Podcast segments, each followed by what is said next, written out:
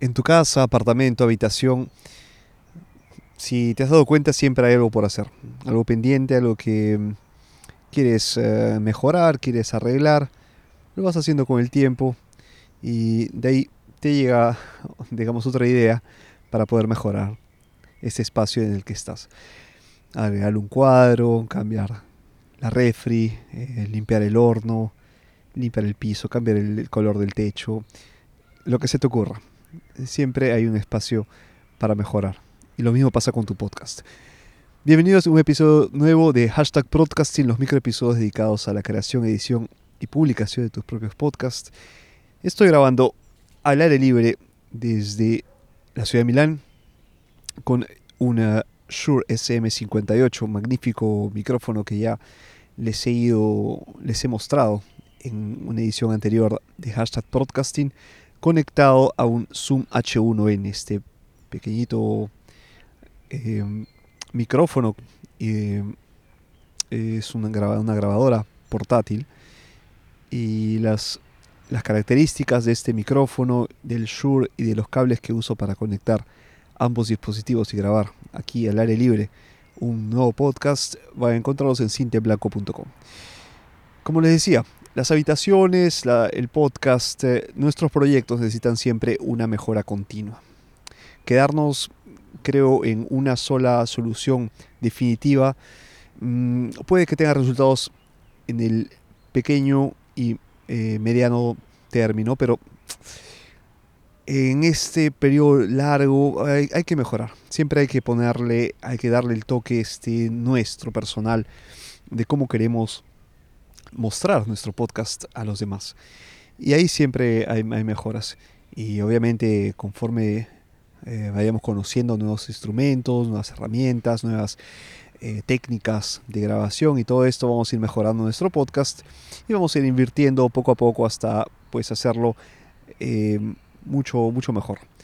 Y este programa está dedicado a esto, a, la, a, decir, a decirte que puedes hacer siempre una, un análisis de cómo está siendo escuchado tu podcast. Porque de repente para ti es un buen nivel de, acústica, de tratamiento, cuando quitas el, eco o la reverberación, que es, la reflexión de los, del sonido en las, sobre la superficie de tu habitación, el eco, eh, para ser más simples. Em, para eliminar este eco ya te hice algunos ejemplos, incluso grabando desde un, eh, desde un garaje, eh, donde se escucha pues, claramente el eco. Y, cómo podemos eliminarlo. Entonces, este ejercicio tiene que estar, estar siempre contigo, tienes que continuamente observar, escucharte, escuchar tu podcast y ver dónde, dónde mejorar. Para hacer esto, para hacer esto más sencillo porque es un microepisodio, te voy a dar cinco consejos que tengas siempre en cuenta para, para poder mejorar tu, tu podcast, para darle un mejor tratamiento acústico y que por ahí no se te escape solo el hecho de ponerle una, un pop filter a tu micrófono o un panel, eh, una, esponja y decir, bueno, con esto ya estoy bien. Eh, como te repito, hay siempre espacio para mejorar, para, para, darle una, una eh, ¿cómo decir?, un salto de calidad a tu podcast. Y para ello, de estos cinco consejos eh, que voy a empezar con las sábanas y alfombras. Sábanas y alfombras, ¿por qué? Porque son este, elementos que absorben, no rebotan el sonido, lo, absorben. Demasiadas sábanas y demasiadas alfombras va a hacer que ese sonido sea muy seco. Entonces no exageremos, pongamos sábanas dobladas, pongamos almohadas, eh, ahí, la habitación donde estamos grabando. No es necesario que estés encima de estas sábanas o, almohadas y que tengas ahí por encima tuyo y, llenes, el techo de, alfombras.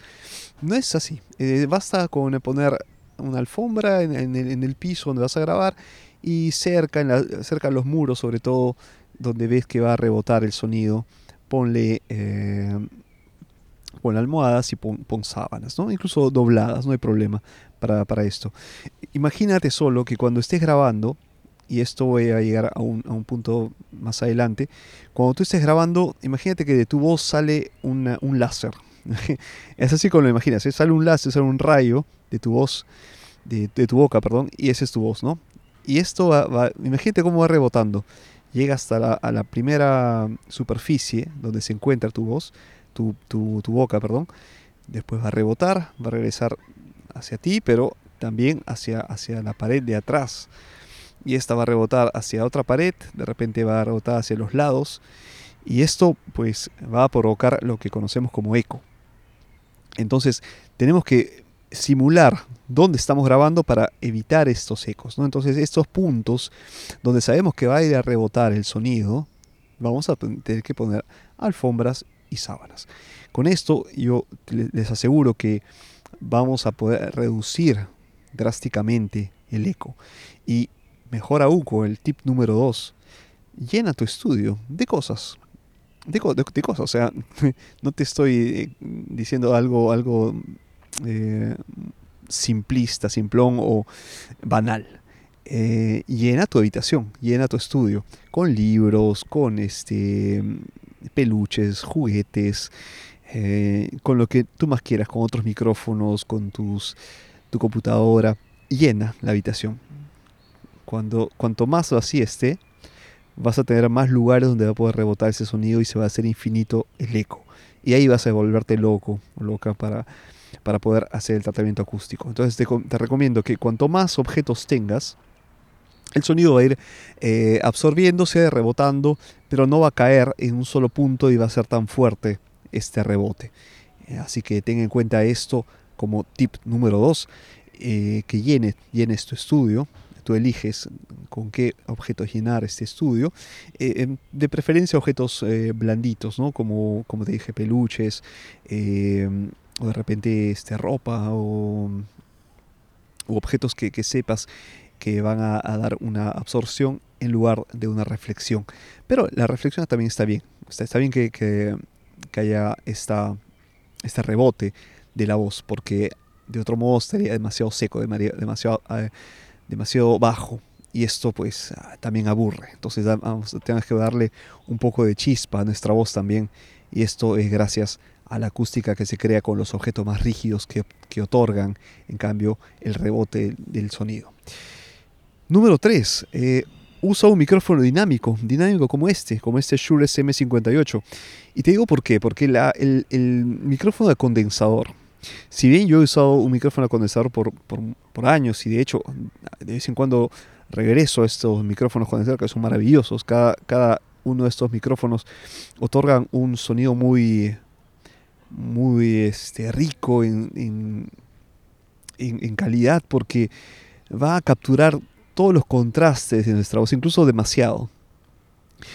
Y este demasiado es su gran defecto porque si tú tienes un buen tratamiento acústico en tu habitación, va a capturar todos los sonidos. El hecho de que muevas las sillas, el hecho de que escribas algo en tu, en tu escritorio, el hecho de que alguien de repente abre la puerta por, por equivocación y te, te salude, o la lluvia, o un trueno, o algo este, que pueda mm, confundir a quien te escucha, porque no es este el objetivo. Tú estás dirigiéndote a los oyentes con tu voz, con tu mensaje y pues tener sonidos que distraen a los lados va a hacer que el mensaje no llegue claramente. Entonces utiliza un, micrófono dinámico que lo que hace es aislar el sonido que está a mi alrededor, es este, unidireccional el eh, micrófono dinámico como este.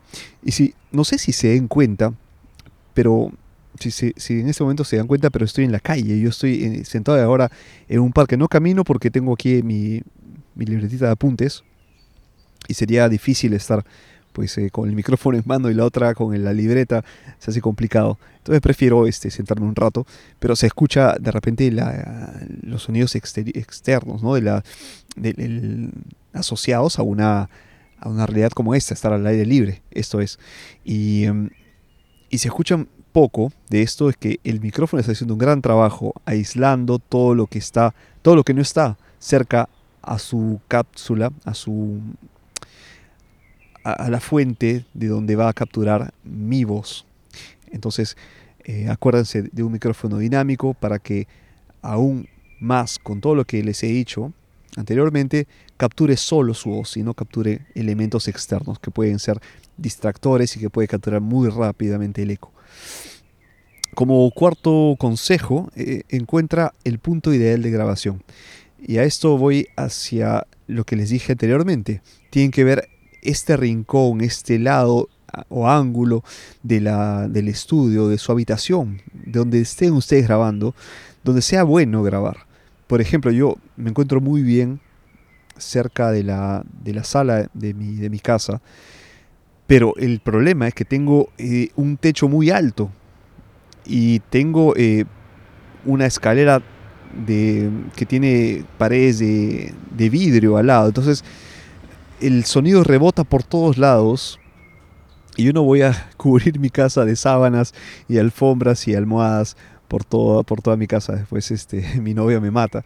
Así que este, prefiero eh, sacrificar un poco esta comodidad, pero darle un mejor tratamiento acústico a una habitación específica y, ver que esta está bajo control, ¿no? bajo una eh, atenta revisión, supervisión continua del sonido. Entonces tienen que ver dónde van a grabar, el lugar en donde se sientan ustedes cómodos y también eh, donde ustedes también tengan el control de lo que están, están grabando en ese momento. De lo contrario, van a estar siempre preguntándose de dónde viene, de dónde viene pues este eco, ¿no? De dónde viene el, sonido em, que están que les está distrayendo en ese momento les está dando, dando problemas. Así que para ello les recomiendo encontrar el punto ideal de grabación en la habitación, en el estudio que, que escojan para su podcast. Usa paneles acústicos, es el tip número 5, es el consejo, el, último, el quinto y último consejo que les doy. Los paneles acústicos podría haber sido el, primer consejo, porque son estos paneles que se venden eh, por, pocos dólares, por pocos euros, que son hechos de, espuma. Les recomiendo no esta espuma que es que parece como eh, que es rígida, ¿no? Y que pues lo único que va a hacer es absorber. Les recomiendo aquella que tiene como eh, puntas sobresalientes, como piramidales. Eh, ¿Por qué? Eh, de un, por un lado va a ofrecer la absorción que, estamos buscando. Y por otro, va a ofrecer esta superficie no estándar, ¿no? no plana, que va a ofrecer un rebote natural, un buen rebote, no una absorción rígida, no una absorción demasiado eh, dura, como decirles, demasiado mm, eh, poco flexible, eso es. Bueno, rígida, poco flexible, ahí estamos, ¿no? Así que lo, lo que estamos buscando es que le dé riqueza a nuestro ambiente y que le dé buen sonido, pero a su vez no absorber demasiado porque ya estamos diciendo que estamos eh, haciendo demasiada absorción del sonido y esto es malo porque el eco, el sonido, nuestra voz está hecha también de, de estos efectos innaturales, estos, estos defectos, ¿no? pero que también son son bien percibidos, percibidos por nuestros oídos. Cuando escuchamos a alguien cantando, a alguien hablando, nos gusta sentir esas imperfecciones.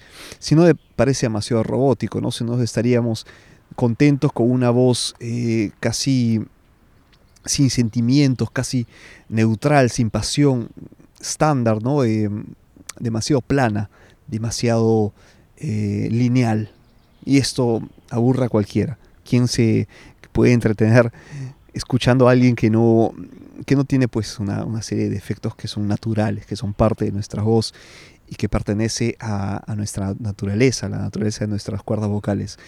Esto es lo mejor, eh, que demos una calidad de sonido sin exagerar, sin estar dándole ese sonido mm, robótico, sin ese sonido poco humano. Entonces acuérdense de estos cinco consejos, escuchen nuevamente el podcast, resumo rápidamente estos cinco tips. Sábanas alfombras, llena tu estudio, usa el micrófono dinámico, encuentra tu punto ideal de grabación y usa paneles acústicos. Estos cinco consejos, anótenlos, practíquenlos, ejecuten estas, estas cinco maneras, esos cinco consejos de cómo mejorar eh, la acústica en tu estudio de grabación.